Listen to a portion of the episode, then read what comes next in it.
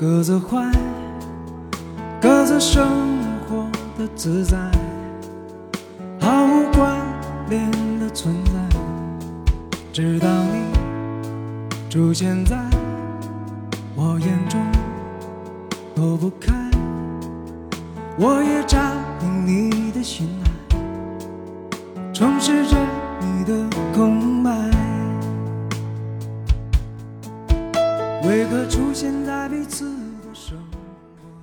众朋友们，大家好，欢迎来到新一期的不上不下，我是小二。呃，这一期是我们吼吼看的第四期节目。其实之前吼吼看是主要是为大家去推荐一些不那么主流、不那么被大家所讨论的一些内容，但今天的吼吼看可能不会给大家去推荐某一个节目或者是某一个纪录片这样子。呃，今天是想跟大家，反正是呃聊一聊，就是最近比较受关注的几几档综艺节目。因为确实是到了暑假那个奥运结束之后，八月的第二周，接着上了好几个节目，然后周围的讨论度也挺高的，包括像《披荆斩棘的哥哥》啊、脱口秀大会这一系列的，算是今年的一个综艺的小高潮，也是一个唉内卷现场。就是其实你很难有一个节目是能够把所有人的注意力像以前一样，大家都。集中在他们身上，然后上热搜也不是那么好上，然后再加上哎，娱乐圈最近也是多事之秋，所以这个热搜上面总是有一些其他的东西，所以就会导致很多感觉上来说，就是我感觉就是很多，但是具体说你又说哪一个节目它好像赢很大，好像也挺难去定义的，对，所以今天就是小二的杂谈节目。对，今天也没有请到其他的一些嘉宾。对我们这里预告一下，是呃九月的时候，我可能会请到街舞的一个比较核心的导演，他是最开始街舞刚开始做的时候就在这个团队里面的。如果大家对这就是街舞这个系列 IP 有什么呃好奇的的话，也可以在我们评论区留言，这样我可以到时候去跟他就这些问题进行一些具体的讨论。对。呃，总的来说呢，这一次就是综艺的小高潮，就暑期档嘛，就每年的暑期档其实都是一个小高潮啊。今年这个高潮格外的格外的高潮，所以呃，就像我题目说的一样，其实就是因为我感觉我自己对这些节目的感官和感受，是跟整个我的周围的朋友圈也好，我从舆论上得到的很多的反馈也好，是。感觉有点不一样，这也是为什么我这一次其实是想开这一集播客的一个原因，是想跟大家去分享一下我怎么去看待这些节目的。对，然后首先的话，其实比较想聊一下的就是《披荆斩棘的哥哥》，因为这个节目呢，算是在整个内卷的这些节目里面。感觉它现在是属于一个比较领先的位置，不管是从配置上，然后从舆论、从播放量、从大家的口碑来说，都遥遥领先于其他几个项目。然后我之前也聊浪姐的，就聊的比较多嘛，在不上不下。当时是请了那个呃马老师，他也是浪姐的一个核心的编剧，他现在也是这个披荆斩棘的哥哥的核心的编剧，目前他都还在海口，呃录制。对，我也跟他就是第一期播出之后，我也跟他有一个小小的交流，但是因为他现在比较忙，所以也没有聊得特别深，但大概有一个呃一些小小的反馈和讨论。对，就是呃我看完这个《披荆斩棘的哥哥》第一期，因为当时是。呃，非常非常迫不及待的就把第一集看了。当时上线之后我就看了，是因为当时他们那个 MV，就他有个前宣的 MV 做的非常的好，我觉得那个 MV 真的瘾很大，就是只要看完那个 MV 的人就会想去看节目。他拍的很好，歌也很好听，然后把每个人都呈现的非常的不错，所以其实是很期待的一个心情。但是看完之后，嗯，怎么说呢？就是呃，B 站有一个 UP 主叫 VK 棒棒鸡，对，他是我非常喜欢的一个，呃，就是点评娱乐、点评综艺、点评 MV，做 reaction 的一个 UP 主，他们最近其实也复盘了《披荆斩棘的哥哥》的一个从综艺编导的角度去看，我觉得大部分的观点我是非常同意他们的，就是呃从这个节目的不管是制作还是他们的心思，还是他们做的一些改变，其实都是非常非常合理且聪明，也是有前面节目的一些。嗯，经验吧，就包括是两季的浪姐，然后也有就是呃追光吧哥哥，追光吧哥哥肯定是一个反面案例了。但所以他们去做了这样子的改变，其实我我也是非常的佩服，就是这个团队，毕竟他们真的是国内非常非常顶尖的团队，他们肯定是基于各方面的考量，去对这个男版的浪姐做了这样的一个变化，也是规避了前两季浪姐大家非常大的一个疑惑，就是为什么姐姐们要成团，成了团之后，他们并没有继续下去这个团，所以它整个逻辑是有。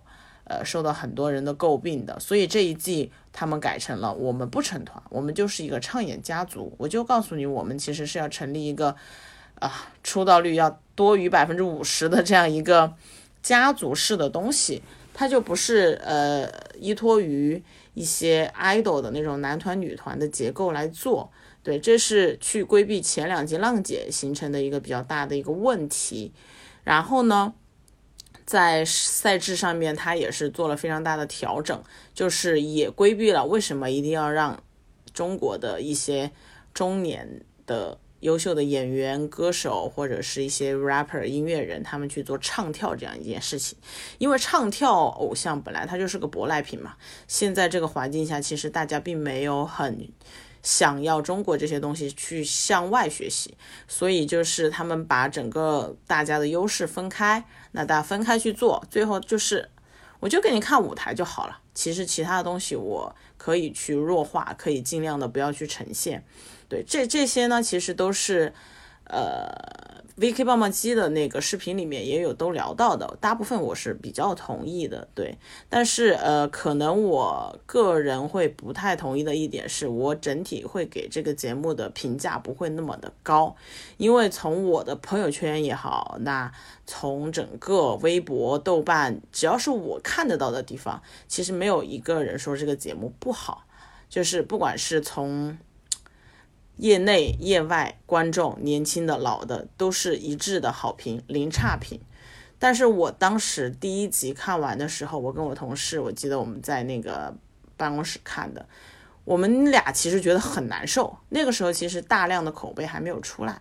但是我当时就已经给我哎马老师发了微信了，说为什么会这样，就是。怎么说呢？可能是我的期待值它也会比较高，在我看来，这个节目就没有意义。就是这个没有意义，不是说 它不好看，只是说我觉得我不知道我在看什么，我不知道我在看什么东西。我可能看了一场拼多多演唱会，看了一场跨年晚会，看了一场嗯网络春晚，对，就是这样的感觉，就是。OK，如果你跟我说我现在就是要看一个网络春晚，我因为喜欢里面的艺人，我可能会去看嘛，因为他们有表演有舞台。但是你告诉我这是一个披荆斩棘的哥哥，然后前面所有的文案写的非常的怎么说华丽，词藻非常的华丽，但是就会跟姐姐的感觉很不一样，是它非常的空洞。就是他整个里面的哥哥们呈现出来的样貌，节目呈现出来的感觉，跟他前面的文案想要表达的东西都毫无关系。在我这里啊，至少我是这样认为的，我并没有受到任何的冲击，任何的内容。对，其实我我个人会觉得这个节目你可以不唱跳，对吧？你，但是我希望所有人都是能够突破自己的，他们的姿态一定是要跟他们以前不一样的。就是我不会再想听言承旭唱流星雨了，他已经唱了二十几年了，他为什么还要在这个节目里面来唱流星雨呢？就是，哎，但是我知道节目从功利、从流量、从商务的角度是需要，就就我就很难受，我就觉得这个东西就让我觉得他其实说实话就是有点儿。投机取巧，就他们并没有在这里呈现到任何他们以前没有的想要突破的内容。这就是我看完之后，我就觉得我看了个寂寞。所以从第一季第一集开始之后，我就没有再看了，就是第二集我都没有再看，就是我只看了第一个开场的那个，因为在我这里对对这个节目来说，我就没有任何看的意义了。当然，从从业的角度，可能后面有时间的时候还是会搂两眼吧，但是我就不会那么想要去了解，我就觉得 OK，他在我这里就已经失去了我这个观众。如果我是个观众，我是以一个观众的身份来来看待这个内容的话，哎，就让我觉得其实挺可惜的吧。就是说，这样的一群咖，然后这样的制作团队，我明白这个制作团队已经是在这个程度上面做到最好了。因为这么多艺人真的很难搞，而且哥哥们的性格肯定和姐姐们不一样。哎，这个就不用说了，男女的事情，对吧？这个其他地方也说的蛮多的。但是我总觉得他们其实还是有更好的方式去呈现一个更有意义、更有观看价值的内容。对，反正马老师好像天天也挺痛苦的。周旋那么多艺人，还有团队，其实都很复杂，就很不容易。因为这个确实是一个命题作文。因为姐姐爆火之后，就第一季火了之后，就已经传出要做哥哥了嘛。然后商务啊什么肯定都是招的很好的，那一定是一个不得不做的内容。它就是一个命题作文。哎，命题作文该怎么写？这个写的还得让所有人都满意，对吧？我觉得这已经是在他们的这个命题里面做到可能一个九十分的答卷。但是我是不会去看的，就是这样。对，这是我对《披荆斩棘哥哥》的一个想法吧。对，除了就是呃《披荆斩棘的哥哥》这个是得到了一致的认可和零差评之外，哎，除了我啊，现在我没有发现有太多就是对他有问题的一些看法。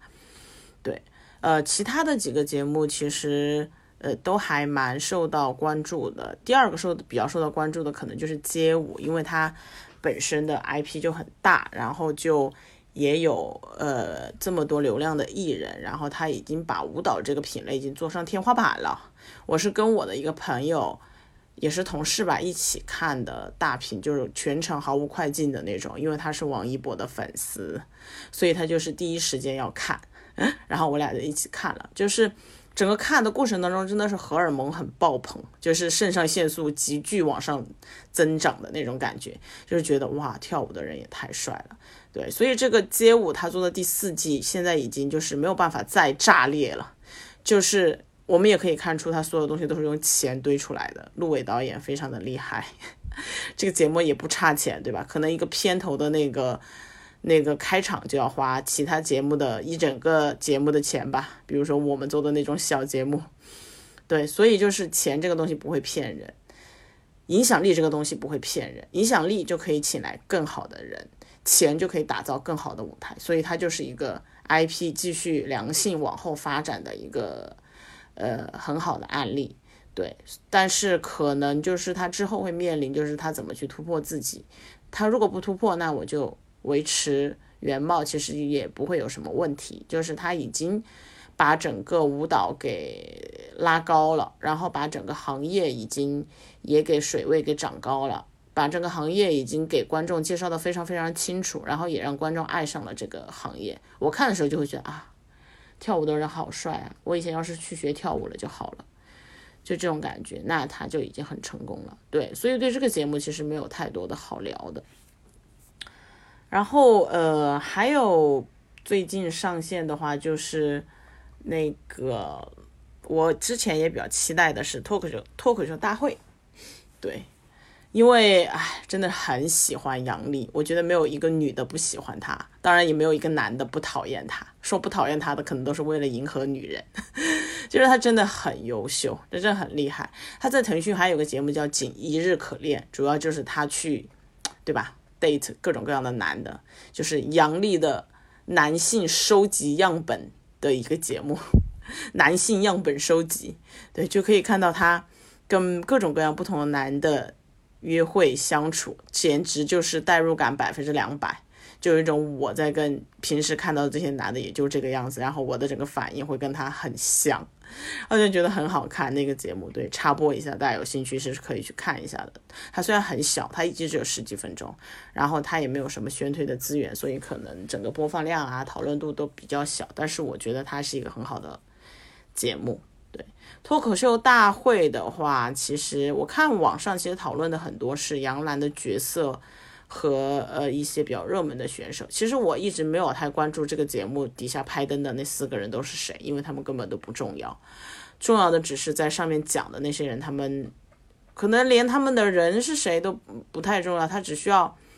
讲到说，哎，我我有一个出圈的段子，我有一个杨笠这样的人设，他的人物已经完全立起来了，我这一季就非常成功了，这也就是为什么第四季。第三季去年吧，第三季其实那么成功的原因，对，所以呃，今年我也是有看，然后呢，其实它的整个赛制啊什么的也不是很重要，其实大家去看的也就是谁说了一个好笑的段子，但效果在这个领域的统治力还是非常非常强的，就是呃，李诞还是很厉害。虽然不是说每一个选手都很厉害，每一个段子都很好笑，但他确实是在国内这么多做做游戏、做舞、做音乐、做舞蹈的节目之外的一个非常就不可不可缺少的一个东西吧。就这种东西是你可以放在那里，你就听也可以，对吧？其实它的陪伴感比较强，然后它的理解成本又低，它可以让你感到开心。就好了，就是整个他们的选手来说的话，今年其实我是觉得周奇墨的那个段其实真的很厉害。那当然，杨笠不管他说成什么样，我都会支持他。周奇墨也蛮厉害，然后我对杨蒙恩就有点失望，因为我期待他可以给到更好的东西，但是他的东西还是有点老套，且我并没有觉得很好笑。其他的人的段子，我会觉得话题性上都有点俗气。加老套，然后整体给我留下印象的人就好像没有什么了。就周奇墨的那一个表演非常精湛，因为他可能线下的锤炼真的太多了，然后他的经验太丰富。这一段他整个的表演节奏就是 Y Y D S，对，就会让你觉得看一次笑一次，然后你你就会完全记住他，记忆感也非常的强，这真的很厉害的一个一一段表演。但是他之后，嗯，今年的新人其实也，我现在都不记得还有谁了。反正，唉，总可能就是语言类节目的一个共同的问题吧，就是大家可以讲的东西其实已经够少了。我很赞成李诞在节目里面说的那句话，就是我们自己就不要再把空间越缩越小，尽量给能说话的人一些说话的空间，这样子。这个节目的话，我还是会觉得说一个及格分吧，不好不坏，做到了他应有应该做的事情。对，呃，还有一个可能大家都不太知道，我不知道有多少人看这个，因为其实在我这边，呃，看到的讨论呃非常非常的少，除了 VK 棒棒鸡啊，姨妈和鸡，我爱你们。对，那个爆裂舞台是爱奇艺的一个节目，它其实是请到所有的，也不是所有吧，好几个比较有个性的女性的年轻的 idol 歌手，因为歌他也有单依纯嘛，然后也有刘柏辛嘛，其实他可能也不仅仅局限在 idol 这个行列。对，因为这个节目其实是，嗯，韩国有个原版模式叫 Good Girl，它其实就是一帮看起来好像很 bad girl 的人，然后他们要去在一个舞进一个舞台上面去做表演，然后，然后去竞争这样子，也有少女时代的，也有一些新晋的 rapper，其实就是给他们一个舞台去做。那韩国做这种东西就比较成熟了，然后爱奇艺的话。做这个节目其实是给到我一点点惊喜的感觉，是因为在这个节目里面，你其实看到了偶像他们生存的一个困境，就是他们在中国真的没有展示自己的机会，他们没有舞台，没有作品，这个东西也不能只怪他们，对吧？所以爱奇艺一直，因为他们要做潮流文化，要做偶像产业，他们一直在致力于，其实是想推动这件事情的往前走。当然，腾讯也是一样。所以这个节目它给了我一个很惊喜的感觉，是它真的让你听到了一些真实的东西。当然，这个很大程度上也是，呃，归功于对吧？江湖地位无人可比的韩红老师，他一个是很能说，很敢说，他也让整个。偶像的一些呃现状，他们之间的一些真实的情况，以及观众对他们真实的想法，出现在了这个节目里面，就让大家就是觉得我撕破了那层遮羞布。之前在其他节目你只能听一些尬吹、尬聊，要不然就是为了热搜的撕逼，但是没有人说出就是他们没有舞台，他们的舞台不够好这样的一些现实。我就觉得在这个节目里面，这一点是让我觉得，嗯，它是有一个比较惊喜的地方。但是其实总的来说，我因为我看了第二集了，第二集已经有一些一 v 一的一些舞台了。就是这个舞台，我觉得我们的 idol 实力真的还是不够，就是唱跳表现力，就是它是一体的，就是你不能是说我只会唱不会跳。或者是我跳也还可以，我唱也可以，但是我没有那个传达能力。就是有些 idol 他的那种传达能力，这个事情有点玄学啊。他不是说你跳的好或者唱的好，而是你真的是跟观众、跟镜头对话的那种感觉，这个叫舞台表现力嘛。其实我觉得我看完之后，我觉得都还是让我没有觉得他们的舞台非常的 OK。对，也跟就是他们本身没有自己的作品，就他们的作品没有办法让路人喜欢。我还是会比较支持安琪，因为我在《青春有你》的时候就比较喜欢他。我觉得他是一个，呃，当然我他的铁粉肯定不是那种啊，天天就是那种那样的，但是他是一个很很厉害的艺人。我是觉得他跟蔡依林给我的感觉是很像的。对，所以嗯，在这个节目里面，我有比较关注他，希望他继续加油。这个节目其实是有做到一个比较惊喜的部分，当然就是很多行业的现状也是他没有办法改变的。对，这就是爆裂舞台我的个人的一个小小的感觉。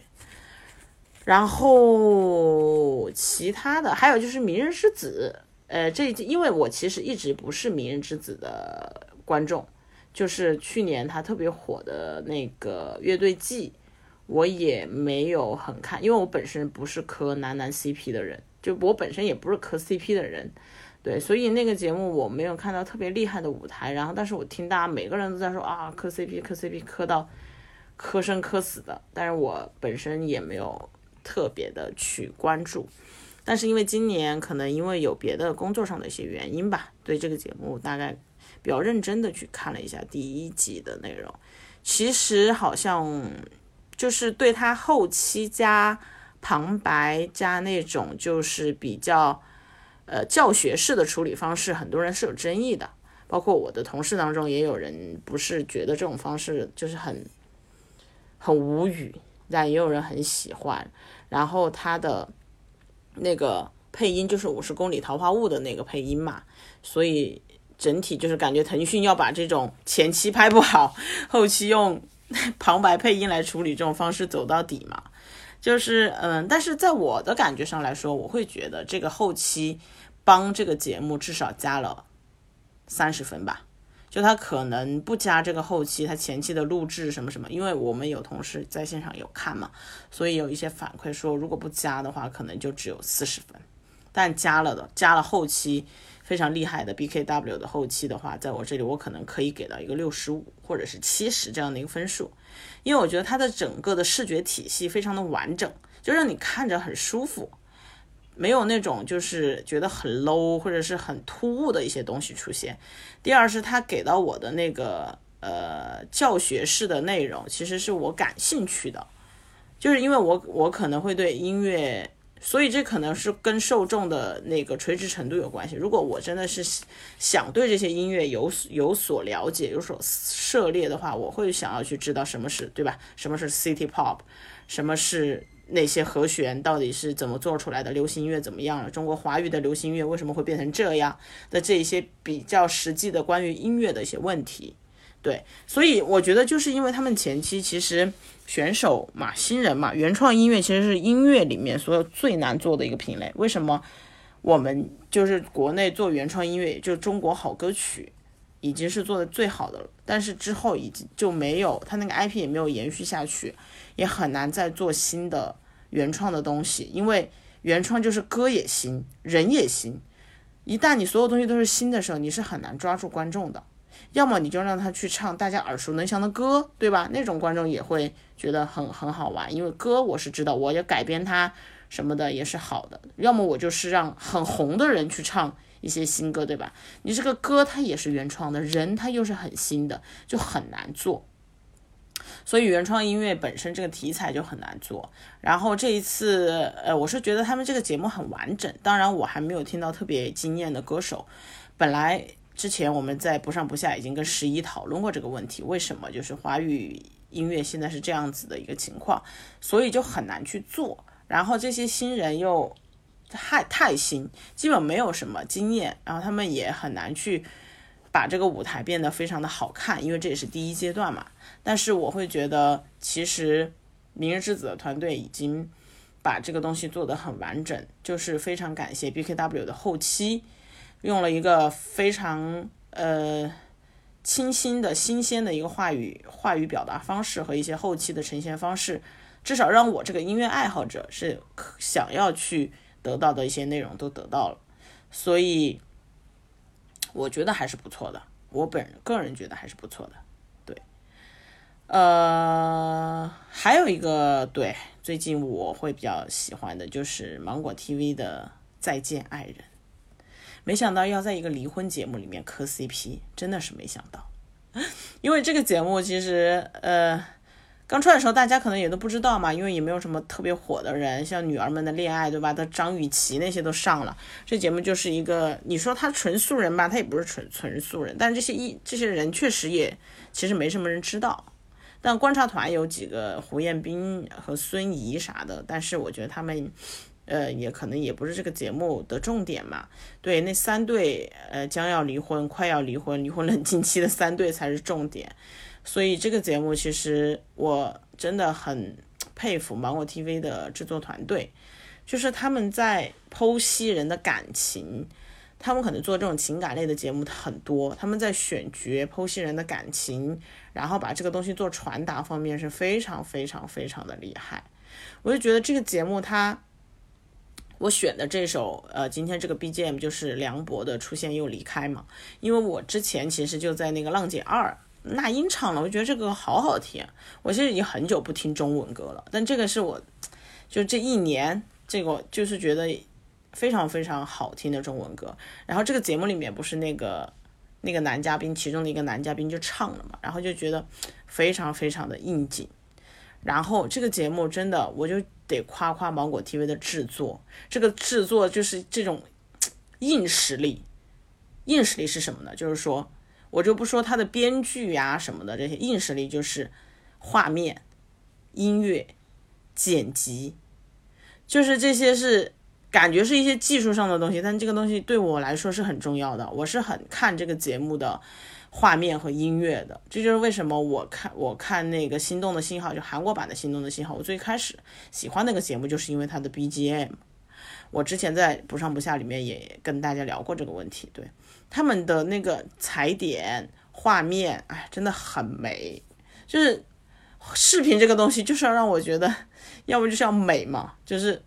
就是总要让我有点心旷神怡，就是心情舒畅的感觉。然后他的三队的人选的非常的好，这个就不说了，在网上也引起了很多的讨论，就非常有代表性、有典型性。然后他们整个在这个过程中呈现的一些，包括他们拍的，给他们拍的那个，他们有很多环节性的设置，就每天晚上要不要写离和不离，然后会有一个。嗯，离婚之旅的那个拍摄，然后那个拍的也非常的好，就是审美高级，就是审美在线，真的就很重要。所以我就我也很喜欢这个节目，然后它也有悬念，它整个编剧的一条线就是说我十八天之后他们俩还能不能在一起？对，啊，我就觉得我会会看到最后是我想看那些人他们到底是分开了还是怎么样，这个就会吸引我去观看整季节目。我觉得这个节目要比一个大大的赞，至少在我这里我是很爱的。对，啊，最后出于我的私心，我还是不得不提，之前我吼吼看第二集应该就跟大家推荐过韩国的《换乘恋爱》，这是我每周五我都会在。机智的医生生活之前就看这个节目，就是等不了。我真的不知道韩国人太厉害了。这个韩国人，一个是说的是他们的制作团队，一个是说的是参加节目这些人，他们太有戏了，他们太好看了，他们每天不睡觉就为了给节目出东西。我真的觉得是，这个就是真的是，这个就是软件硬件都兼并。软件的意思就是编剧的编剧的功力。对吧？导演的功力，然后人物的选择，他们每每那个环节，就是去触发他们往前推进的一些小的设计，包括就是跟你的前任的聊天这种很微妙的东西，怎么去反转，对吧？你还可以有取消的机会，这种玩弄于人性与鼓掌之间的这些小巧思，这些软件真的太厉害了，它可以把。非常深刻的知道，我这个地方给你加一个什么东西，会让你这个人完全的失去你应该有的被观众猜到的合理的一些反应，就在这个地方给你加点什么，让你们之间，哎，又变成一个修罗场，我就觉得厉害。软硬件更不用说了，在我看来，这就是一个大型的青春偶像剧，音乐非常完美。镜头非常完美，妆造虽然是韩国人自己，他们可能自己妆造的非常完美，然后整个讲故事的那个后期的剪辑，那个昨天我看到第九集吧，就是，哎，这算不算剧透？应该没关系。明 Z 和那个 Coco 他们去那个。一个中国的羊肉串店吃饭，然后讲到他们初恋，因为他们两个已经分手十几年了嘛，所以他们其实是完全一个现在是一个朋友的心态去回顾我十九岁的时候的和你的感情。其实回顾的不是我们的感情，是我们的青春。那一段对话，我真的我一个爆哭，整个就是一个大爆哭。然后就，然后那个画面，感觉就是在拍剧的方式去拍的。然后你就觉得他们是他们是真的人演出了只有编剧才能够去写的剧情，我整个就是 respect respect 镜头简直就是电影就是电视剧，我 respect 我也发朋友圈去讲了这件事情，我一般不会去朋朋友圈讲这些，对大家一定要去看，别的都可以不看，这个一定要去看好吗？就是享受，就是享受一个青春。一个青春，一个感觉，一个活力，对，一个美好，一个分手，一个虽然是 BE 了，但是是一个美好的事情。哎，这个内卷的时节，我只有我既然一直在追的只有两档离婚的节目，一个是换成恋爱是分手的，一个是再见爱人是离婚的。天哪，我已经老到想要去。探究人性更深的一些东西了吗？Anyway，反正这一集呢，想跟大家分享的几个节目就是这些。然后接下来会有《这就是街舞》的核心导演来跟我们聊一聊。然后还有，其实还有一些别的内容我有在准备。然后有机会的话，会跟大家提前来说一说。希望大家继续支持，继续支持。好啦，今天就先到这边啦，感谢大家的收听，我们下周再见。哎，不对，不一定是下周，我们下期节目再见，拜拜。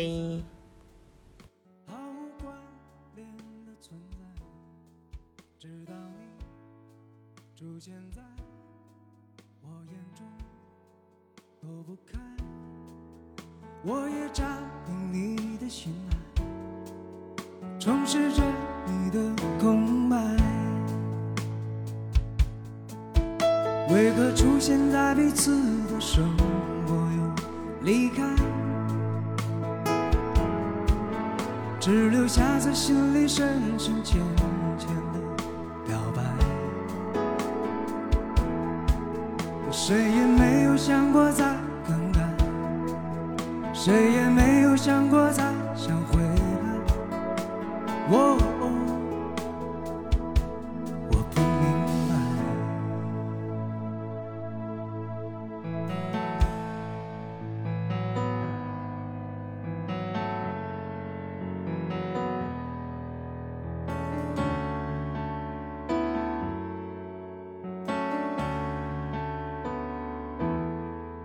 我和你不应该制造感觉，表达爱，试探未知和未来，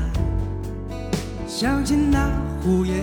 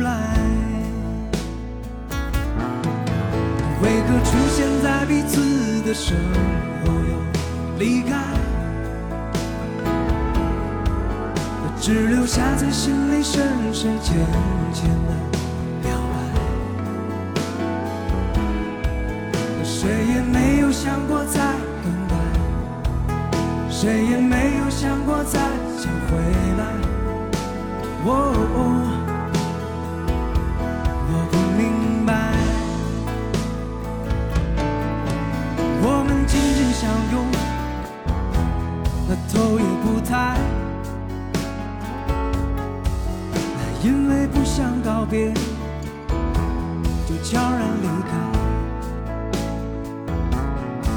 你不用认真的说多舍不